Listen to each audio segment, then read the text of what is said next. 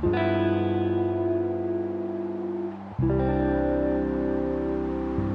分推，那我们今天要推的来宾是叫软体特辑的 Michael。那 Michael 今天要推荐什么？呃，嗨，大家，我是 Michael。然后我今天要推荐的书，呃，中文书名叫做《华顿商学院最受欢迎的谈判课》，它的英文就叫 Getting More，就是争取更多。就是我等一下也会提到这个。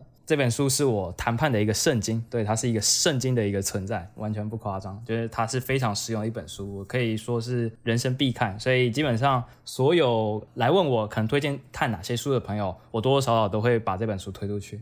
那我可以先讲一下，就这本书给我带来的一些好好的一个，就是可以量化的一个东西，就是我把这本书从就是学到的这些知识，还有谈判的技术用在生活中。那撇开那些无形的，就是没有办法计算的，我光是可以用金钱衡量的，就是可能像薪资谈判，或是我跟房东谈房租这种的，因为这本书而获得的这个收益，就是已经超过五十万台币，真真的是非常可观。就是我没有也没有想到，就是能。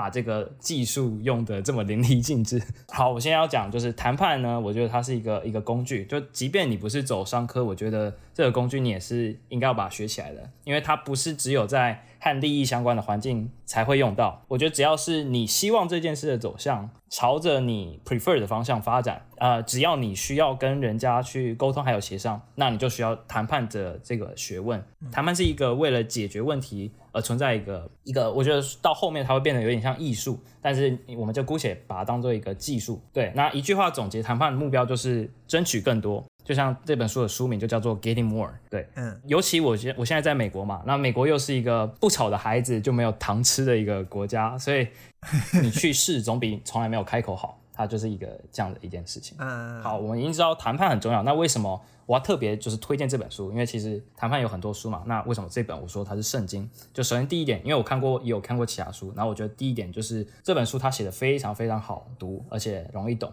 就是大道至简。它主要就分两个篇，其其他书难读是不是？啊，没有，但我觉得这本书就真的是我读过，我觉得最能呃让人家理解的一本书。不是说其他谈判书没有那么容易理解。然后我现在要讲的就是为什么好读好懂，因为它就分两个篇章，一个叫原则篇，一个叫情境篇，就是这这本书分这样两个篇章，所以它不会只是告诉你谈判的原则是什么，它还把你过程，就是它会把这个谈判的过程归纳总结出几个非常具体的步骤，就是。就是你，你除了知道这个东西的原理之外，你还能知道要怎么具体把它实现。然后再就是第三点，就是他提供非常非常多的案例。因为这本书的作者他是一个教授，所以他有开一堂课，就是谈判课。他期末作业就是让每个学生都要透过谈判去争取更多，所以他有非常非常多的实例案例、实物的案例去分享。对，所以我觉得你在知道，就是你看完一个段落，你学到一个知识点之后，你透过各种情境带入，你会很容易可以知道怎么学以致用。好，那这是我为什么推这本书。那接下来我想要给大家整理呃五个非常重要，就是至少这本书，我觉得你今天听完这个 podcast 会有一个 take away 这样子。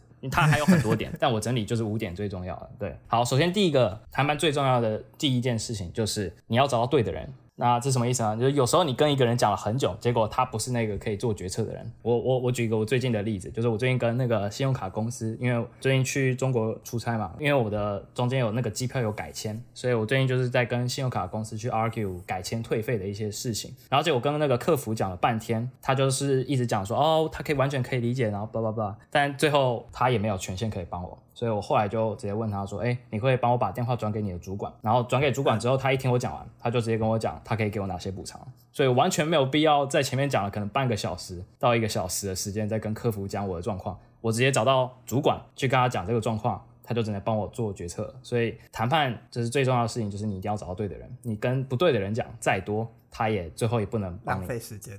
对，是呃，也不到浪费时间，但就是。你可以把时间省下来，换句话说，啊、对，好，好，那在第二个点是什么？接下来重点就是你要放在你要谈的这个人的身上，是人，而不是你想要谈的这件事。所以人永远是最重要的，这是所有谈判的要点里面最重要的一件事情。你一定要 focus 在人的身上。所以我们要做什么呢？我们要站在对方的立场去思考，试着去理解对方。要想的是，好，他是谁？他需要什么？然后他重视什么，他担心什么，就是你知道这些之后，你才能知道要怎么跟他提，要提什么方案，他比较能够接受。所以你永远要去想他是一个什么样的人，然后他他需要什么东西，你可以跟他有什么样的利益的交换。所以接下来我要讲的下一个点就是谈判的一个工具，最用最有用的一个工具就是交换评价不相等的东西。评价对，评价不相等这句话的白话文就是说什么东西是对你来说没有什么成本，但是是对方想要的。或者什么是对、啊、对对方来说没有什么成本，但是你想要这个东西。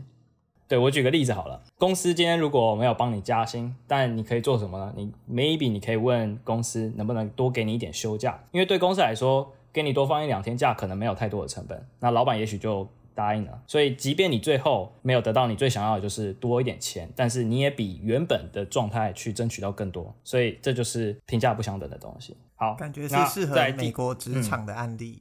呃，台湾，台湾要求加薪，嗯、呃，就好。我觉，我觉得，我觉得是，我觉得是这样。呃，就台湾确实可能会比较多惯老板，然后比较难去跟你争取一些东西。但有些东西就真的是你没有问，你当然就不会有任何东西嘛。那你问了，你至少你也许可以进一步得到东西。那有些人可能会想说啊，会不会跟老板开口加薪？老板觉得说你怎么要求这么多，然后就。对你印象不好，这个我有一个例子，这个我第五点的时候会提到。啊，对，好，那好，我接接下来讲第四个点，就是第四个点，就是因为我们说你要 focus 在人身上嘛，你要怎么知道这个人是什么样的人呢？这就是很重要，你要去多问他问题，然后多思考问题的一个根本原因，尤其你要多留意对方在释放给你什么讯号。所以有时候你得不到你想要的资讯，只是因为你问错问题了。对，我举个例子，如果你请对方帮忙，然后对方说我没有办法帮你，这时候大大家可能就会就是哦，好吧，那那就没办法。对，没有。但是你其实可以问，如果你没有办法帮我，那谁可以？这句话的一个重点是在我没有办法帮你，是我这个。好，再举个更进阶的例子，就是好，如果今天他说我没有办法把什么东西卖给你，这里你有很多可以留意的讯号，有三个，我卖你这三个字，如果他没有办法卖你。那谁公司的其他部门可不可以卖给你？或是如果他没有办法用卖的，那我可不可以有什么附加条件？也许他可以用送的，他没有办法卖给我，不能有金钱交易，但是也许他可以，我我再多多给你什么东西，你可不可以把这个东西送给我？或者是我如果不能买，那什么样的身份或者是什么样的单位可以去买这个东西？所以你其实光一句话，就是他给你回答这句话，你其实就可以去思考很多问他的一个问题，然后这些问题回去之后，你就可以更了解哦，他是一个什么样的状态，他是一个什么样一个条件，他才能帮你做到你想要这个目标。所以我觉得这就是一个一个 trick 吧，就是你可以就大家可以去学起来，就是多问一些不同的问题。最常用我其实就是，如果他没有办法帮我，那谁可以帮我这种的问题。所以也回到第一点嘛。你要找到对的人。可是像你跟房东讲的话，房东不就是已经是最后那个可以可以有最终决定权的人？嗯，还是房东不是这个案例？呃，房东，你还是就是问多问问题嘛。我现在就是交换评价不相等的东西。像我自己现在这间房房间，我其实就有跟他谈，就杀了蛮多价的。那我提供的是什么呢？我跟他，我跟房东讲说，我帮你每个月打扫，就是公共区域，因为因为他其实他们是要请那个清洁工来打扫的。那我就跟他讲说，我每个月帮你打扫，你帮我，你帮我折个一百块美金一个月。他想说，哦，我请个清洁阿姨来，可能一一次要一百五十块美金，我请你，我只要一百块，然后你又帮我做好，那我干嘛还要再多花这个时间？他就说，好啊，那我就给你减一百，那你每个月帮我扫，我就是这就是一个评价不相等的东西嘛。我花一个小时打扫一下，我一个月就省一百美金，我觉得很划算。所以你有认真扫？对。呃，当然，到目前为止是，我我还蛮爱干净的，所以转告房东，请他来听。对对，房房房东反正也不来，没有，不我认真扫。好，所以这就是我现在我现在讲到目前四个点嘛，其实你可以看到，就是这这这几个点都是它是环环相扣的，然后它变成就是你的一个原则。所以我现在要讲第五个点，就是有点像集大成。好，然后这个这个东西又比较像心态的东西，就结合你四前面那四点，是一个你可以用的谈判工具。最后一点就是，我希望大家听完这一集，至少能记住一个大原则，也就是说，你永远都要有底气，不要怕，然后不能急，然后不要轻易让人家知道你的底牌。这是一个我觉得很难，因为毕竟人性嘛，就是你当你很想要一个东西，或者当你真的有一些时间压力的时候，你真的可能就会急，你可能就会怕会不会失去这个机会。但是这是一个我觉得谈判非常重要的一个点，就即便你急，你很怕，你也不能让人家感觉出来，因为永远记住一件事，就是你你只要一急，你只要一怕了，你就输了。这就是一个非常 真的真的，我有我自己也有太多的例子，就是我前可能真的很急的一件事情，然后对方就。完全不会想要照着你的方式方式走，他可对他可能爱理不理，或者甚至他就他就抓到你把柄，然后你急吗？那那我那我开高一点的价格，那你可能就想说啊，我要赶快把这件事促成，所以我就接受了。对，所以就是永远记住，不要急，不要怕。有很多朋友可能来找我咨询谈判策略哦，这样讲好像我很就是什么高大上，没有我，但是我有确实蛮多朋友知道我对谈判这件事情是有比较多的心得的，所以他们也会来找我，然后对对比较多经验。所以所以我都会给他们一颗定心丸，我都会让他们硬起来，然后我们再来拟策略。对对，我现在我现在举一个我朋友的例子，就是所谓的定心丸。呃，现在大环境不太好，求职嘛，然后尤其美国非常难，所以基本上你能拿到 offer，通常都会想办法留下来。所以我有一个朋友，最近就是他真的好不容易拿到一个，他是新创的一个 offer。然后老板原本刚刚开价是七十五 K，呃，就是美金单位，现在单位是美金，七十五 K 的年薪这样子。然后他可以帮他 sponsor 身份，然后又画饼说，哎，如果可以帮他拿下一个 case，就给他 bonus 这样子。所以听起来对我对我朋友了，我朋友先跟我讲说，他觉得听起来还可以，他觉得能接受，虽然觉得有点就是薪水这个。没有到他预期，但他觉得反正已经很难难得拿到一个 offer，是不是要先拿下来？而且老板也跟他讲说，他后面还有两个优秀的呃 candidates，就是一个是一个是哈佛，一个是 NIT 的，他就觉得说啊，如果他去跟老板谈，会不会这个 offer 就就飞了这样子？跟房东一样，对后面有很多人在看。嗯、呃，对，那这个如果你会打德州扑克的话，就是这个东西就叫 bluff，就是你不知道对方是不是在 bluff，然后有时候你自己也可能需要去 bluff。就是 bluff，就是呃诈唬，就是吹。他也许根本就没有后面这两个人，就是老板自己掰的，也有可能你不知道。但他讲了，你就会你就会怕嘛。所以我跟他讲，你不要怕，因为说实话，这个数字就是对我我对于他要做的这个工作，还有他所在的这个区域的了解，我知道这个数字肯定可以再往上谈的。但我也可以理解他的担心，所以我跟他讲三件事：你去跟老板谈到八十 K，然后还要再。拿一个五 percent 的 sign up bonus，就是美国这边的 offer 是这样，就是你有时候你跟老板就是先签下来这个约，他会再给你现金，就直接给你可能几 percent 的一个年薪。然后我跟他讲说，你就是你谈到八十 k 之外，你再跟老板要一个五 percent。然后他那时候就想说，这样会不会要太多了？然后我跟他讲说，嗯，你不要怕。所以我讲三件事吧。第一件事就是你不要怕。然后我跟他解释为什么你不要怕。我跟他我跟他讲说，老板说你后面还有两个优秀的人。为什么他要跟你讲这件事情？首先，两个优秀的人，那说明什么？你你现在拿到 offer，所以说明要么你更优秀，要么其他两个人他那个老板有什么 concern 嘛？不然机会就直接给他们呢？干嘛还要来跟你谈，还要跟你讲这件事情，对吧？所以有可能这个老板他自己也知道他开的条件不算高。如果你今天哈佛跟 NIT 的这个 candidates 他这么优秀，那这这么优秀的人肯定也有很多的备案，他绝对不会是第一个。所以对老板来说，他可能也担心另外两个人不一定会。就是愿意接这个 offer，所以他现在跟他谈，我觉得他就是有筹码的，他就有机会。好，oh. 那在第二件事情就是你去跟老板讲说，八十 K 是你的底线。好，但是呢，你同时要提出一个合理的根据，说为什么我觉得。我值八十 K，所以我就叫他去查一下这个 title 普遍的一个薪资的水平，还有你在这个地区的生活成本，所以你就会让他知道说，你不是凭空喊这个八十 K 的，你开的这个价是非常合理的。然后这就是为什么你说八十 K 是你的底线，而且其实八十 K 跟七十五 K 也就差五 K，对公司来说没有照差非常多，但对我们来说其实就是一个蛮大的一个差距。你想想五五 K 你换成台币嘛？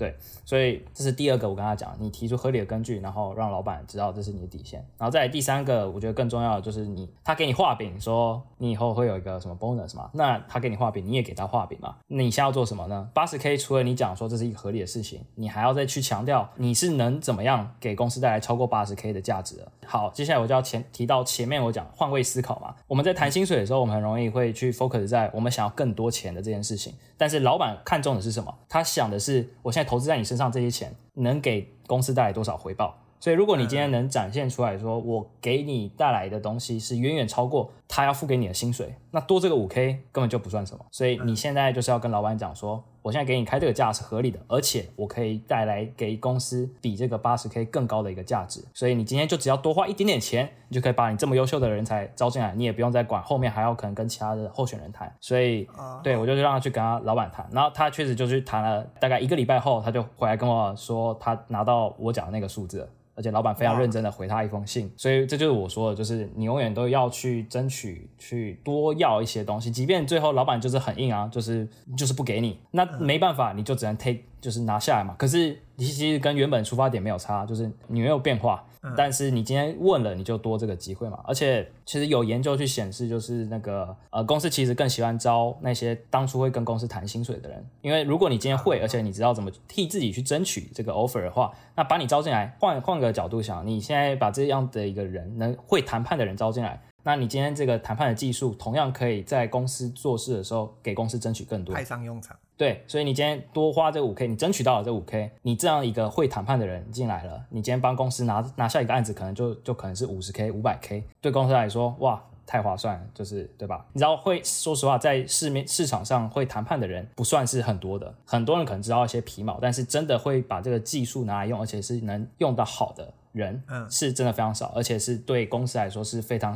需要有这样的一个人才，这就是为什么我很推这本书，就是可以去把这样一个技术去学起来。其实他这本书他不会有很多商商业相关的一些案例，他其实讲了非常多生活。举个例子，就是他可能会讲说飞机要要起飞，然后他可能有点有点迟到了，然后人家不让你上去，然后里面就有一个人，就他用他的一些谈判技巧，最后顺利上了那个那个那班飞机，所以他完全跟商业没有关系啊。但是他你在生活中你可能很常会需要用到这件事情，就像是。啊好，我再我再举个我自己的一个例子，就是我我第一次要要就我当初去美国就是要来读硕士嘛，然后因为我第一次去美国，然后我就就去机场柜台报到，然后那个人那个人就看到我的那个可能签证啊那些，就说，哎，你是要去读书吗？然后这时候可能有些人就是就是说，哦，对啊，然后就就没了，你们对话就没了，然后他就帮你安排座位，然后就你就上去了，大概是这样。但我我那时候就想到，哎，我说不定可以用一下里面他说的，就是。很重要的一件事就是，你可以多去跟人家建立关系，你可以去多跟人家聊聊。所以像我说的，多问问题嘛。所以我那时候就多跟他问一些问题，说：“哎，你有在，你有去过美国吗？”然后这样这样，然后他就问说：“哦，然后他就说他其实以前在美国也有读过书。”然后我就聊到说：“哎，我现在要去的地方叫伊利诺，就是那个时候我要去芝加哥的机场。”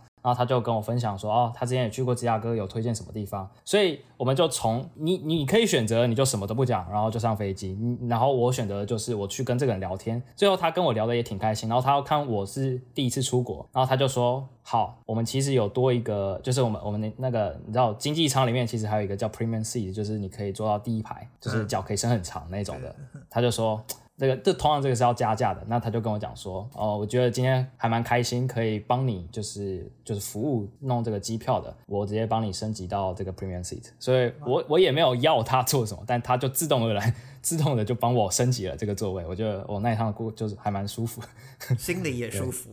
是，所以这个你看，我也没有，我没有说我真的要争取更多啊。但我觉得他谈判的这个东西，它从一个技巧到后面变成你一个习惯之后，它真的会给你带来非常多你意想不到的东西。说说到底，就是它是一个，我觉得它就是一个 mindset，所以不不见得你一定要懂商学的东西，你完全不用懂，你只要懂中文，你能看得懂这本书就可以了。好。再讲一次，这本书的书名是《华顿商学院最受欢迎的谈判课》，Getting More。这是 Michael 五分推要推的书，推荐给大家。对。